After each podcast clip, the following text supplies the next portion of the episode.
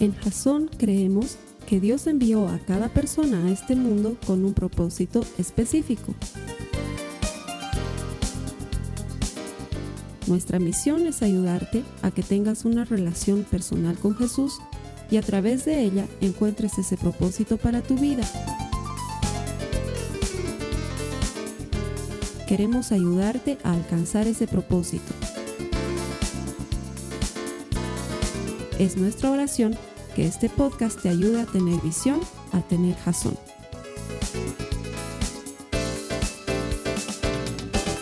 Estamos en la tercera semana de la serie Perspectiva, una serie en la que estamos explorando la carta de Pablo a los filipenses porque es la clase de carta, es la clase de epístola, de mensaje que nos ayuda a cambiar de perspectiva, es decir, a ver las cosas de una manera diferente. Y como cristianos realmente tenemos una gran necesidad de ver las cosas de una manera diferente, porque el mundo en el que vivimos nos obliga a meternos en las masas y a pensar como piensan los demás. Y la idea de Dios, si ya me has escuchado predicar alguna vez, es que seamos diferentes es más, hasta lo he dicho de, una forma que suena raro, pero es que es como si Dios tuviera una paranoia especial con que seamos diferentes. Él no quiere que seamos iguales a los demás. Él quiere que marquemos la diferencia. Y lastimosamente los cristianos no siempre nos caracterizamos por ser diferentes, al contrario. Si somos diferentes, somos mal diferentes y hacemos quedar mal a Cristo. Y la idea de esta epístola y la idea de Pablo es demostrar a la gente de Filipos que aún estando él en la cárcel, él tenía una visión distinta de la vida. Una visión no positiva, sino una visión como la visión que quiere darnos Jesús a ti y a mí. Así que vamos a continuar en la tercera semana de esta serie. El tema de hoy se llama Viendo desde una perspectiva diferente, que es lo que vamos a tratar de hacer. Y si eres fan de ver películas como lo soy yo, debes recordar una película de hace unos años atrás que se llamaba El Sexto Sentido. ¿Te acuerdas? El Sexto Sentido fue wow cuando salió. El apellido del director de la película es impronunciable, ¿sí? Se llama Night, no sé qué, Yadan, algo así. Es un hindú americano, pero que es un capísimo para hacer películas. Y esta su película se trataba de un chiquito que veía muertos. No sé si te acuerdas, ¿sí? Nadie más los veía, solamente él lo veía. Y te debes acordar de la frase central de la película, cuando él está así muerto de frío, porque la temperatura bajaba cuando él veía a los muertos y está muerto así de frío, tapado con su frazadita. Y lo mira Bruce Willis, que es el personaje principal de la película junto con él, y le cuenta su secreto y le dice, I see dead people. Y ese rato sientes como tu carne se vuelve carne de gallina porque, ay, qué terrible el changuito, ve gente muerta. Y de eso se trataba esa película. Y lo interesante, y por qué lo estoy tomando ahora, es porque él veía algo que los demás no podían ver. Y por más extraño y por más creepy que pueda sonar, yo tengo que decirte algo hoy también. Yo veo cosas que tú no puedes ver. Es la verdad. Y tú también ves cosas que yo no puedo ver. Es la verdad. De hecho, si te sirve como frase motora o como disparador de lo que estamos aprendiendo hoy, la verdad de la vida es que las cosas que ves dependen mucho de lo que has vivido en tu vida y de tus experiencias. Tu experiencia en la vida te ayuda a ver las cosas de una manera que los demás no la ven. Te pongo un ejemplo. He pasado tantos años de mi vida metido en temas de liderazgo, literalmente desde que era chiquito, que los temas de liderazgo para mí son muy naturales y muy fáciles. Yo entro a una organización, me pongo a trabajar un ratito con los que están a cargo, hago unas cuantas preguntas y ya me doy cuenta qué problemas de liderazgo tienen, a quiénes deberíamos promover, a quiénes deberíamos poner en pausa. Es más, conozco gente y al tiro me doy cuenta si tienen esa habilidad para dirigir a otras personas o no. Es algo muy natural en mí porque se ha vuelto parte de mi vida desde que soy chiquitito. Entonces hay cosas que yo puedo ver que los demás no pueden ver. Entonces estoy en una reunión, trabajo, y le digo a la persona que me ha contratado, le digo, sabes que tienes que confiar mucho en fulano y tal, porque esa es la clase de líder que quieres tener a tu lado. Y me dice, pero ¿y qué le ves? no sé, no te puedo explicar, pero tiene lo que hace falta. Créeme, apostaremos por él y vas a ver cómo de aquí a un tiempo no vamos a fallar en lo que te estoy diciendo. Y no es que soy adivino, es que la experiencia que tengo en la vida en este tema específico me ayuda a entender muy bien eso. O, lo que me pasa con mi esposa, mi esposa tiene un oído privilegiado. ¿sí? No solamente que escucha cuando una alfiler se ha caído, ¿no? sino que además te dicen qué tono ha caído. ¿no? Y te dice mi, digamos, ¿no? Mi natural. O sea, tiene un oído privilegiadísimo, ¿ya? Entonces, es vergonzoso cuando yo estoy con ella viendo algún espectáculo, cuando estoy cantando canciones con mis guaguas, porque me dice, ¿no te das cuenta que estás desorejando? Yo le digo, no, no estoy desorejando, estoy cantando bien. Búscalo más vital, me estoy cantando bien. Y, y me hace dar cuenta y digo, pucha, ¿y cómo te das cuenta? ¿Cómo te das cuenta? Y me dice, no sé, es que ella tiene un don natural y ha pasado toda su vida entre coros y música y guitarras y ensayos y ve cosas que yo no veo o escucha cosas que yo no escucho definitivamente. Y aunque trato, trato, no me doy cuenta. Y es que la verdad es que lo que has experimentado es una fuente fundamental para cómo ves la vida. Hay gente que tiene tendencia a ver la vida toda mala. Le va en algo bien y ya está buscando en qué le va a ir mal. Hay gente que tiene la tendencia de desconfiar de todo el mundo porque como la lastimaron o lo lastimaron alguna vez, se ha vuelto desconfiado y entonces desconfía de todos. Entonces trabaja más o menos en una trinchera, le pone nombre y apellido a sus marcadores, a su puntabola, a su goma, todo, porque ya le han robado varias veces, entonces ya no quiere que le roben. Eh, se anda fijando que los demás no le anden mirando y tiene una perspectiva de estar al acecho todo el tiempo, ¿no es cierto? Por cómo le ha ido en la vida. La buena noticia de esto es que tu perspectiva puede cambiar. Que la perspectiva no es algo así con lo que estás condenado a vivir por los siglos de los siglos. Al contrario, es algo que puede cambiar. De hecho, no sé si te pasa como a mí, cuando a mí se me arruina el auto, ya me he estado dando problemas últimamente, no encendía mi auto, yo con mis dos guaguas ahí, no encendía, y las otras hacían una bulla de 500 años, y cállense chicas, necesito percibir el sonido, según yo, ¿no? Entonces he ido, he abierto el capó del auto, y ¿saben qué he visto? Nada. No sé si te pasa a ti, pero a menos que vea fuego en el auto, realmente no veo nada. O sea, todo está cubierto y abro el capó porque se supone que deberías abrir el capó, pero no tengo idea de siquiera que es una bujía. Cuando me dicen, ah, tu auto no, no es carburador, es inyección, yo digo, a inyección. ¿Qué significa eso? Es más, tiemblo cuando el mecánico me dice, se te han fregado los bujes. Porque ese es un, está hablando en lenguas, no tengo idea de lo que está diciendo, porque definitivamente mi experiencia no tiene nada que ver con su experiencia y mi perspectiva es muy distinta a su perspectiva. Pero la buena noticia es que la perspectiva puede cambiar. De hecho, la perspectiva de Pablo era muy importante. Y de esto les está compartiendo a los filipenses, porque él había experimentado lo más feo del pecado, ¿sí? Y no realmente en sí mismo, pero viéndolo alrededor de él, porque él era fariseo. Y su trabajo era no ser como los demás cochinos pecadores. Entonces, él conocía lo más mugre del pecado e incluso lo que significaba querer matar a alguien, como cuando lo estaban apedreando Esteban, no a nuestro Esteban, sino al Esteban mártir, cuando lo estaban apedreando, y él estaba ahí agarrando las chamarras de los muchachos, eso dice la Biblia. Mientras la gente lo apedreaba, ¿qué hacía, qué hacía Pablo? Estaba ahí de guardarropía. Es que eso dice la Biblia. Mientras ellos, él tenía los mantos de los apedreadores y Esteban ahí siendo apedreado y Pablo ahí dando tickets, ¿no? Su chamarra cuál era. él estaba viendo el espectáculo y dice que lo consentía, estaba a favor de lo que estaba sucediendo. Entonces había experimentado lo más terrible del pecado, pero también había experimentado lo más hermoso de la gracia.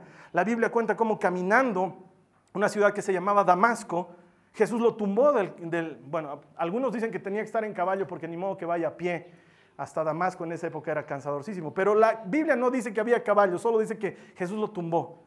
Y cuando Jesús lo tumba, le muestra misericordia. Le dice Pablo, bueno, no se llamaba Pablo, en esa época se llamaba Saulo, aunque tú me estás persiguiendo, en realidad yo te quiero para mí y te voy a mostrar todas las cosas que vas a hacer para mí y te he elegido para que lleves mi palabra. Entonces, él había experimentado lo que era ser bueno y ser malo, estar en un extremo y estar en el otro. Su experiencia le ayudaba a decirle a sus hermanos, ¿saben qué?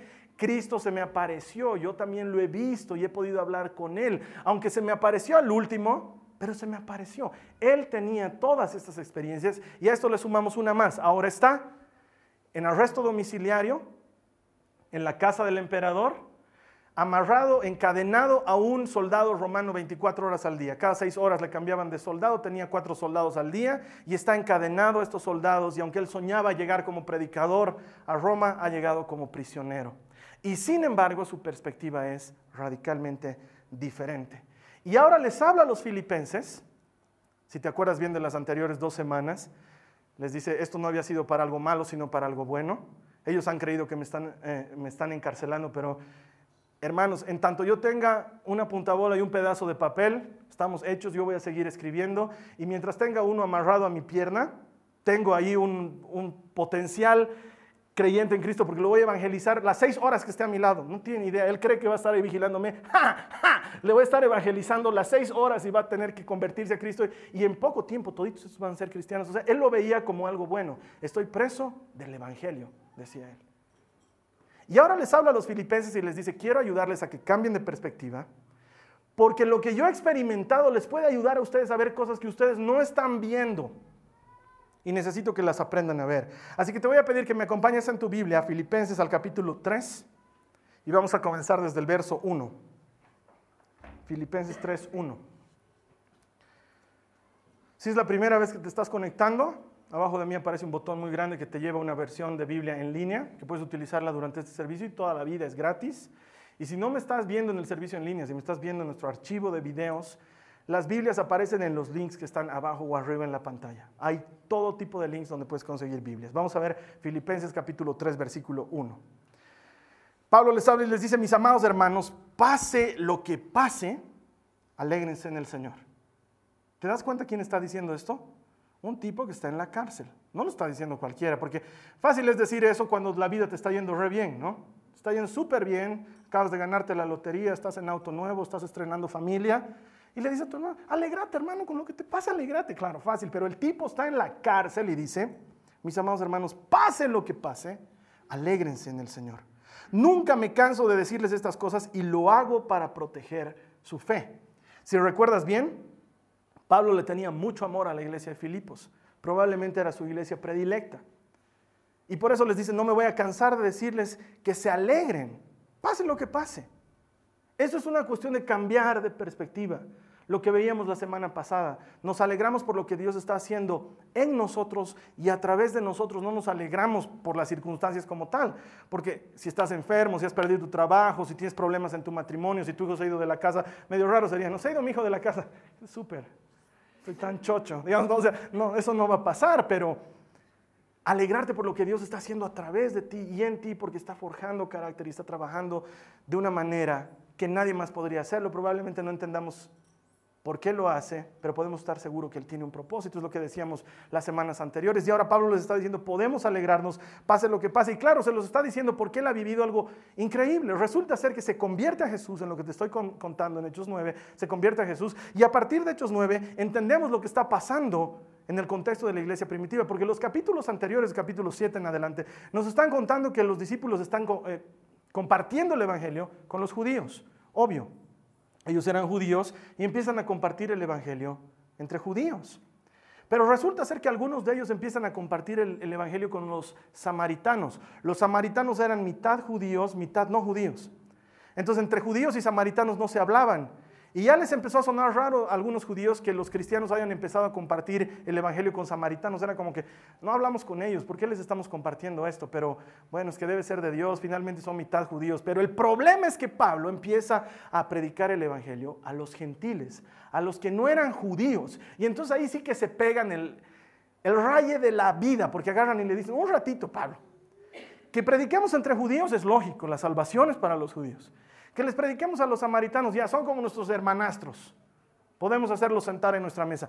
Pero hacer sentar a la gente en la calle, estás loco, el Evangelio no puede ser para ellos. Y se arma todo un revuelo y los apóstoles arman un concilio, el primer concilio de la historia, en el que determinan y les dicen, ok, vamos a poder predicarles el Evangelio, solamente que se guarden de ciertos mandamientos, porque habían judíos que decían un ratito, ¿cómo que el Evangelio? Primero que comiencen a ser judíos. Y una vez que sean buenos judíos, recién les daremos el Evangelio. Y ser judío involucraba N cosas, cientos de mandamientos, comenzando por el hecho de que los varones tenían que circuncidarse. ¿Sabías eso? ¿Sabes lo que es circuncisión? Si no, ahí tienes tarea para la casa, anda a buscar en Wikipedia qué es circuncisión, porque es una cosa que no te puedo explicar bien desde el púlpito, ¿no? Es algo complicado de explicar. Los que se están riendo saben por qué es complicado de explicar, pero, o sea, imagínate esto. Yo te presento a Jesús, y en lugar de traerte a la iglesia, lo primero que te digo es, saco mi, mi bisturí, te digo, bueno hermano, si crees, crees en Jesús, entonces tenemos que, tenemos que hacer la prueba palpable, Dios, ¿no? Y venga para acá, siete días vas a estar medio inmovilizado, se te va a pasar. ¿Te imaginas eso? Como que no era muy atractivo. No era muy atractivo. Y encima de todo, date cuenta, a los hombres hasta es difícil bautizarlos, peor pues circuncidarlos. Cada vez que organizamos bautizo, las primeras que se anotan son las hermanas. A los hermanos hay que meterlos a la fuerza al agua ahí para que aguanten. Imagínate si era con circuncisión más. Entonces, en el concilio agarran y dicen, no hace falta que se circunciden. No hace falta. Lo único que hace falta es que crean en Jesús y bueno, dictaminan una serie de principios y empiezan a caminar por ellos.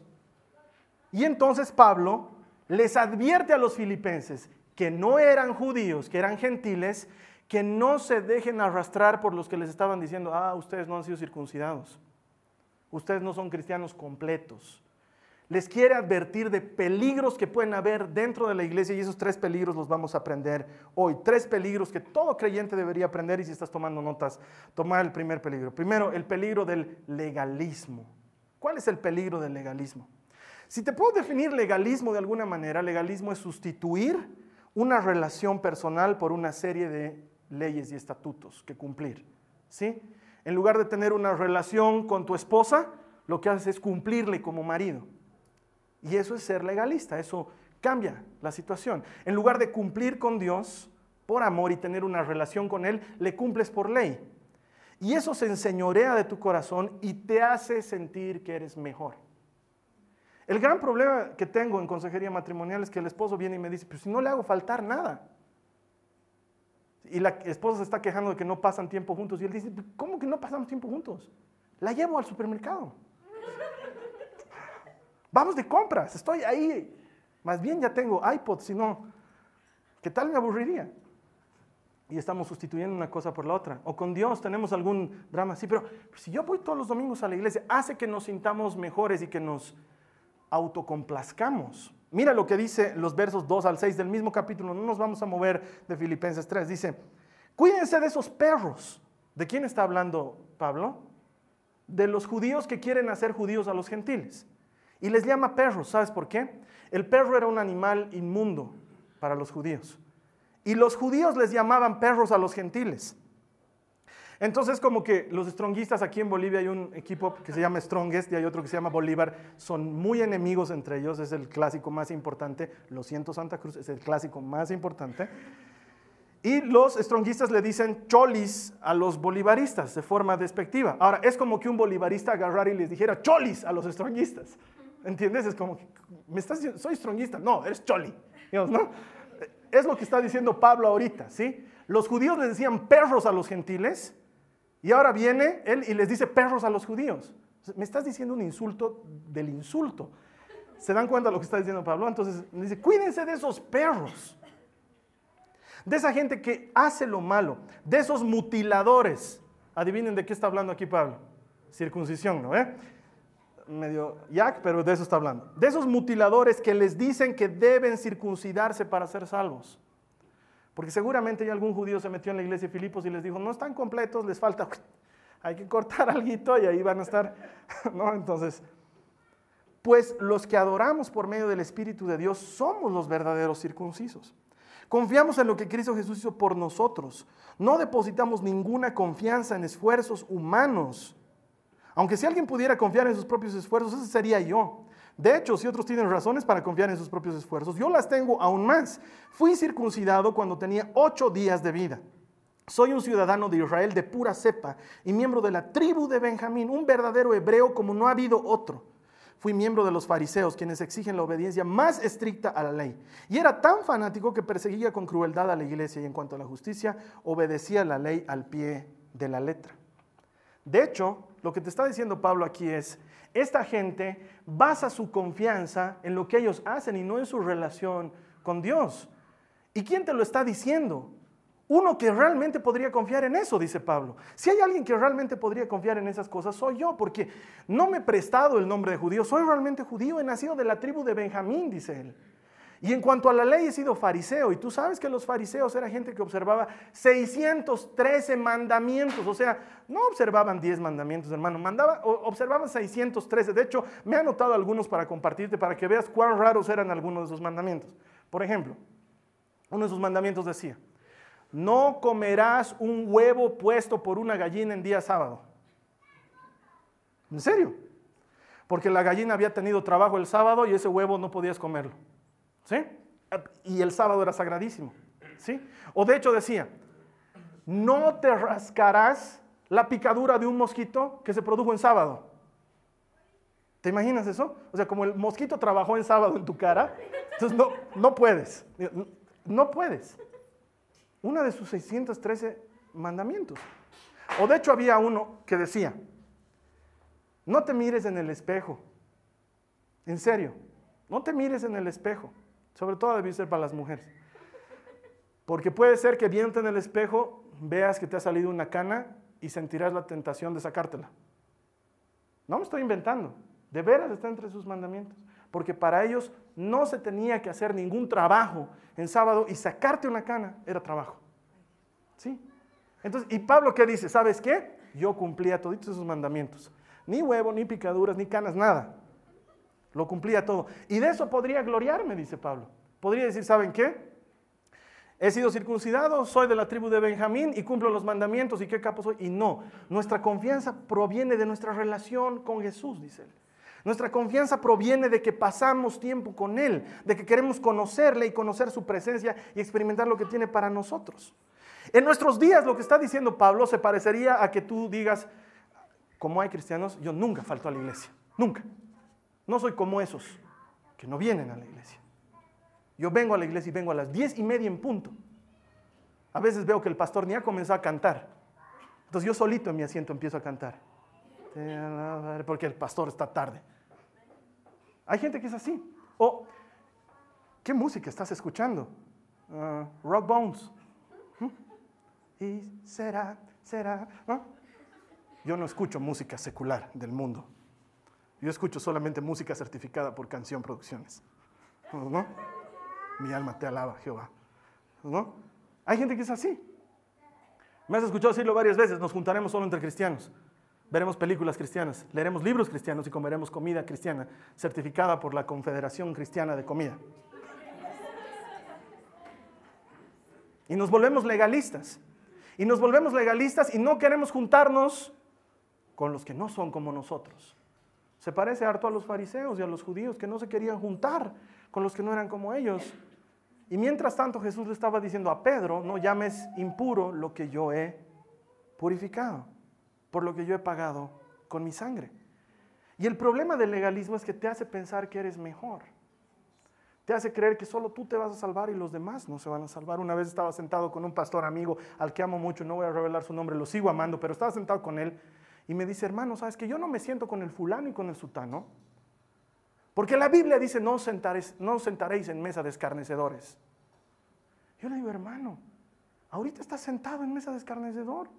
¿De cómo sabes que yo soy bueno? No, hermano, es que yo te conozco. A lo mejor yo soy asqueroso. A lo mejor tú eres el escarnecedor que hace en mi mesa. ¿Te das cuenta de lo que estoy hablando? El legalismo te hace pensar que eres mejor. Y no somos mejores. Por eso es que no me gusta que utilicemos en Jasón y no utilizamos la frase los del mundo. Porque he conocido gente en el mundo que es mejor que muchos cristianos. Que lo único que les falta es conocer a Cristo y nos darían la zurda. Son más generosos, están más prestos a ayudar. Es gente con menos malicia, con menos caretas. No todos, pero he conocido gente así. Y tristemente he conocido cristianos y probablemente yo haya sido uno de esos que hace quedar mal a Cristo porque es legalista. Y con esto no te estoy diciendo, hermano, andate a escuchar música secular. Es un tema personal. Yo personalmente escucho música cristiana porque alimenta mi alma, alimenta mi espíritu. Pero no porque piense que Juanes esté mal, ¿me entienden? Que por cierto Juanes es cristiano, por si no sabían. Y hay gente que está luchando porque entre a cantar en la iglesia y Juanes no quiere, déjenlo tranquilo, que cante afuera, donde hay gente que no conoce a Jesús. Hace falta un cantante allá afuera que no necesite estar cantando alabanzas para público que solamente le interesa alabanzas. Ese es el problema del legalismo. Ese es el problema del legalismo. El primer problema del legalismo que tuve en mi vida fue cuando empecé a trabajar en la televisión y un grupo de hermanos me salieron y me dijeron, ¿por qué en tu programa no hablas de Cristo? Porque no es un programa para hablar de Cristo, digamos. Es como que al arquitecto le digan, ¿por qué no construyes para Cristo?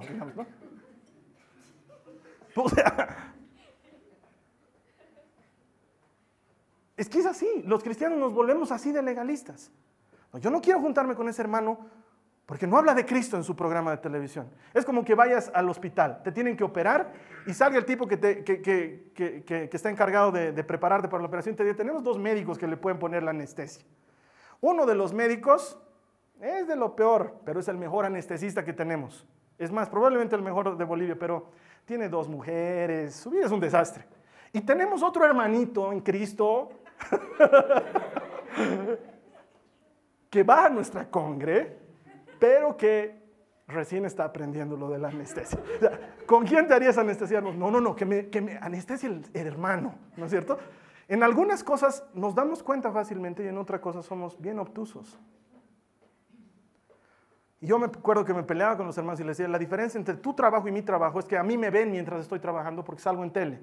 En cambio a ti no te ven porque estás en un escritorio. O me dirás que tú recaudas impuestos para Cristo. O sea, no hay eso, ¿no ve? Tú estás recaudando impuestos, eres recaudador de impuestos, trabajas en el fisco, ya. ¿No es cierto? Pero nos volvemos así de legalistas. Y hacemos a un lado a la gente, muchas veces a los que más amamos. Y Pablo les dice, cuídense de eso, cuídense de eso aprendan a ver con una perspectiva diferente. Un segundo punto que es peligroso desde la perspectiva de Pablo es ver los peligros que hay en las distracciones mundanas. Porque esto no es una invitación para irnos a carnavalear al mundo. Mira lo que dice los versículos 7 al 8. Dice, antes creía que esas cosas eran valiosas. Está hablando de su vida recta y su vida de fariseo. Dice, antes creía que esas cosas eran valiosas, pero ahora considero que no tienen ningún valor debido a lo que Cristo ha hecho. Así es, todo lo demás no vale nada cuando se le compara con el infinito valor de conocer a Cristo Jesús. Mi Señor, por amor a Él, he desechado todo lo demás y lo considero basura a fin de ganar a Cristo. Pablo está diciendo, todo lo que me gloriaba y todo lo que me jactaba, no vale nada delante de Cristo. Porque aceptémoslo, hermanos. No importa que escuches música cristiana todo el día. No importa que leas la Biblia todo el día. Si eso no se refleja en tu vida, no vale de nada. Y es más, escucha toda la música cristiana que quieras y lee la Biblia porque es bueno y compárate con Cristo y dime si eres mejor que Él. Nunca podemos igualarnos a Cristo. Entonces no te estoy diciendo no escuches, no leas, al contrario, estaría diciendo que no hagas lo que yo hago. Lo que te estoy diciendo es que tu confianza no descanse en qué haces eso.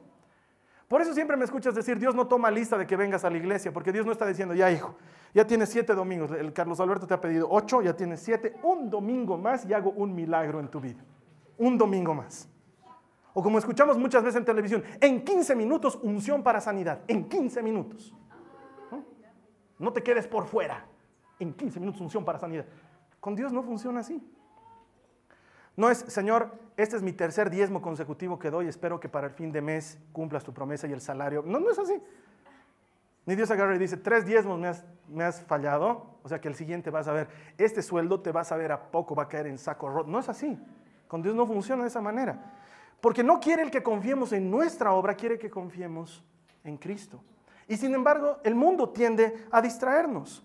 Y nos distraemos o nos distraemos demasiado en las cosas que hacemos en el mundo o nos distraemos demasiado en nuestra forma de vivir. Pasamos demasiado tiempo en nuestro trabajo y luego nos damos cuenta que nuestros hijos han crecido y no sabemos en qué rato. O pasamos demasiado tiempo en nuestras cosas y nos damos cuenta que nuestro marido se ha distraído con otra mujer. Y uno dice, pero solamente iba a Pasanacus todos los días, digamos. ¿En qué se sentía desatendido? Nos distraemos en miles de cosas. Son N los chicos que vienen a decirme, mi papá no tiene tiempo para hablar conmigo. Y cuando habla conmigo solo habla de lo que a él le importa. Nos distraemos. Y eso es lo que está diciendo Pablo. Es más, si alguna vez me has escuchado predicar, ya has debido escuchar que esta es una de mis palabras favoritas en griego. Cuando él dice, todo lo tengo por basura, les he dicho que los traductores son bien polite, son bien diplomáticos, no quieren agredir al lector. Pero la palabra griega utilizada ahí para basura se pronuncia escúbula. Ya te lo he dicho alguna vez. Escúbula, ¿sí? Y significa, literalmente, ¿quieres que te diga? Pues yo no soy muy polite cuando predico. ¿Quieres que te diga lo que significa escúbula? Popó. Para hacer algo polite, pero no tan polite, ¿no? Estiércol, eso significa utilizaría una palabra más, pero ya ahí tendríamos que ponerle PG-13 a nuestro video. Pablo está diciendo, todo esto de ser muy bueno delante de Dios es basura comparado con conocer a Cristo. Es estiércol comparado con conocerle a Él. Antes yo confiaba en que era observador de mandamientos, ahora confío en Jesús, dice Él. Porque me he dado cuenta que mis propias acciones no me van a salvar.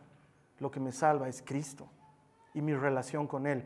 Y esto sí quiero que me lo entiendas. Cuando crees en Cristo y tienes una relación con Él, entonces tus acciones son buenas. No es al revés. No es mi esfuerzo por ser bueno para estar con Cristo. Es mi esfuerzo por estar con Cristo para que Él me haga bueno, que es diferente. Porque no es que no hay que obedecer la palabra, no es que no hay que guardar los mandamientos. Claro, pero al revés. Primero relacionate con el dueño de los mandamientos para que Él te lleve a cumplir los mandamientos. Funciona de una manera diferente. De hecho, mira lo que dice el verso 9. Y quiero llegar a ser uno con Cristo. Ya no me apoyo en mi propia justicia por medio de obedecer la ley, más bien llego a ser justo por medio de la fe en Cristo, ¿lo entiendes?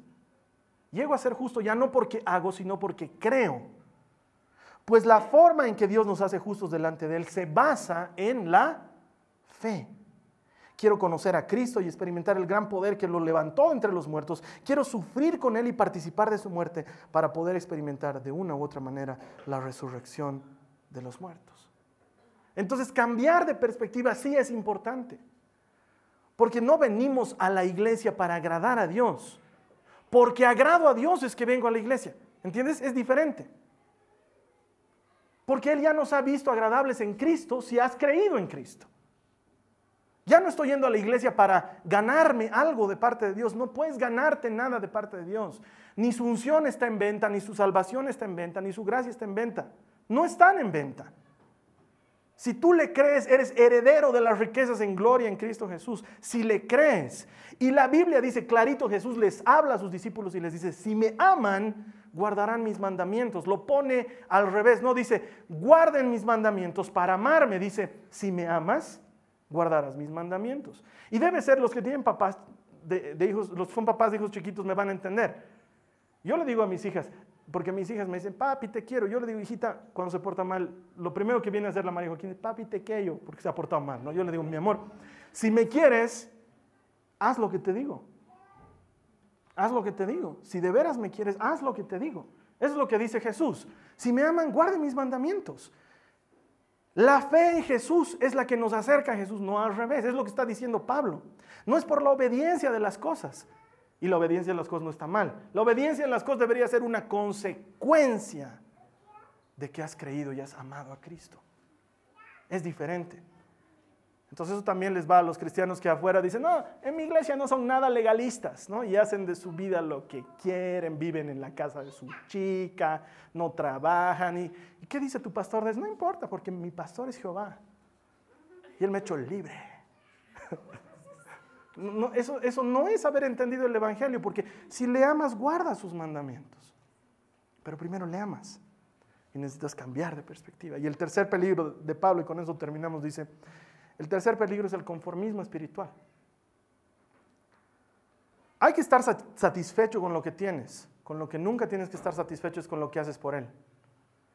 Nada de lo que haces por Él debería tenerte satisfecho. No deberíamos decir, contrario al anterior pensamiento, ah, he venido a la iglesia y con eso súper. Ya tengo mi semana cubierta. No, no funciona así. No funciona así. Nosotros no cubrimos cuotas con Dios. No funciona de esa manera. Y muchas veces nos sentimos satisfechos porque nos comparamos con otros, porque decimos, en relación al fulano de tal, no soy tan mal marido, él la pega, yo no la pego. Y nos, conformamos con ese estilo de vida. Que, en relación al fulano tal soy mejor porque él no va al compartimiento bíblico, yo sí. Entonces yo voy domingo y voy miércoles. Dos días le dedico a Jesús. Dos. Él le dedica media hora.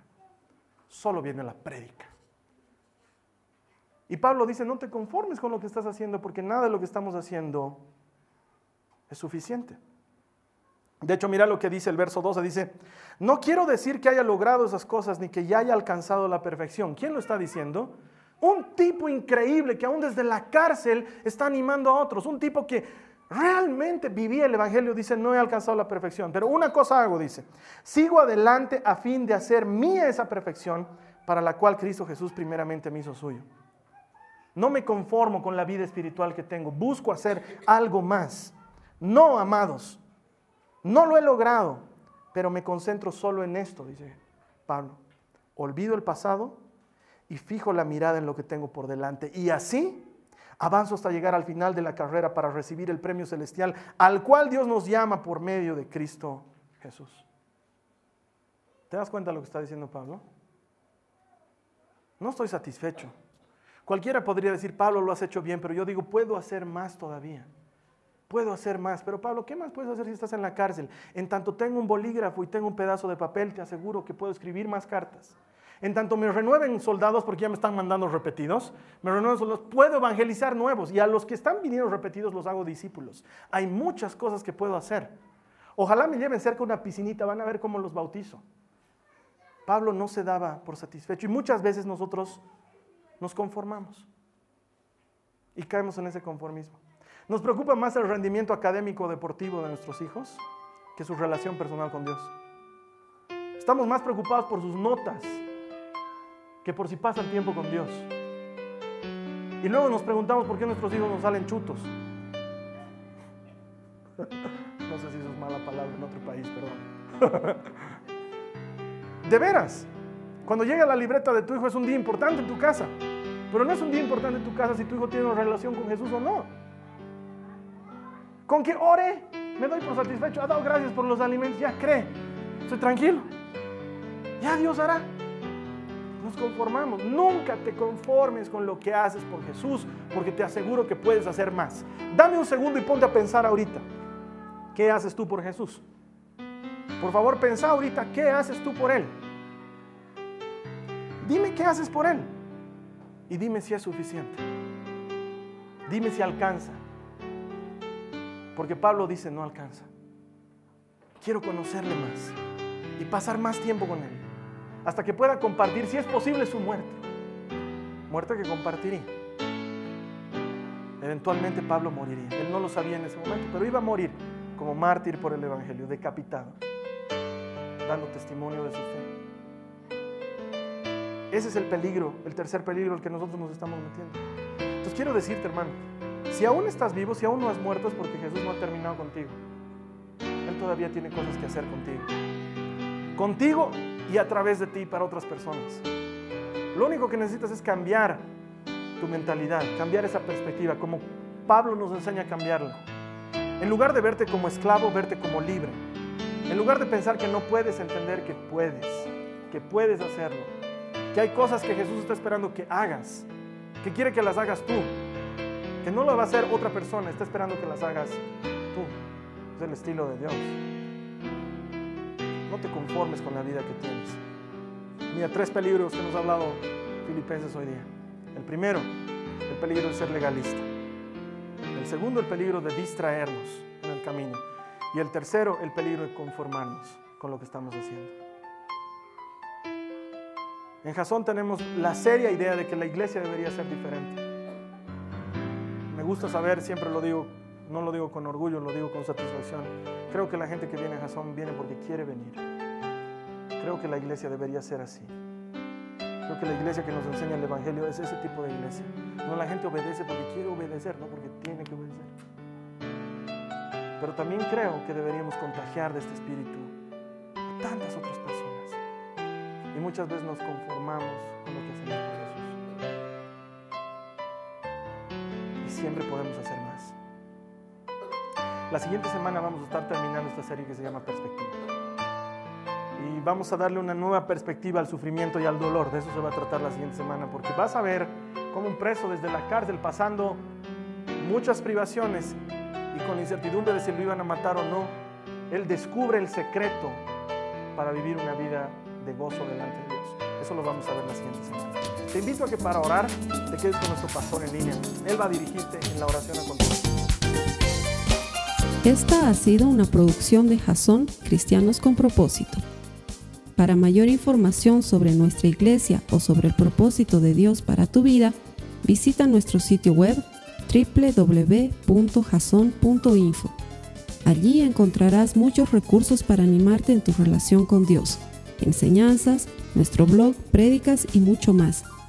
Te lo deletreamos www.jazon.info. También puedes visitarnos en nuestro sitio en Facebook www.facebook.com barra Que Dios te bendiga abundantemente. Muchas gracias.